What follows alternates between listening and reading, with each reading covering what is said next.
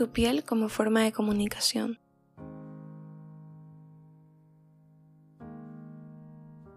Su piel correctamente tejida.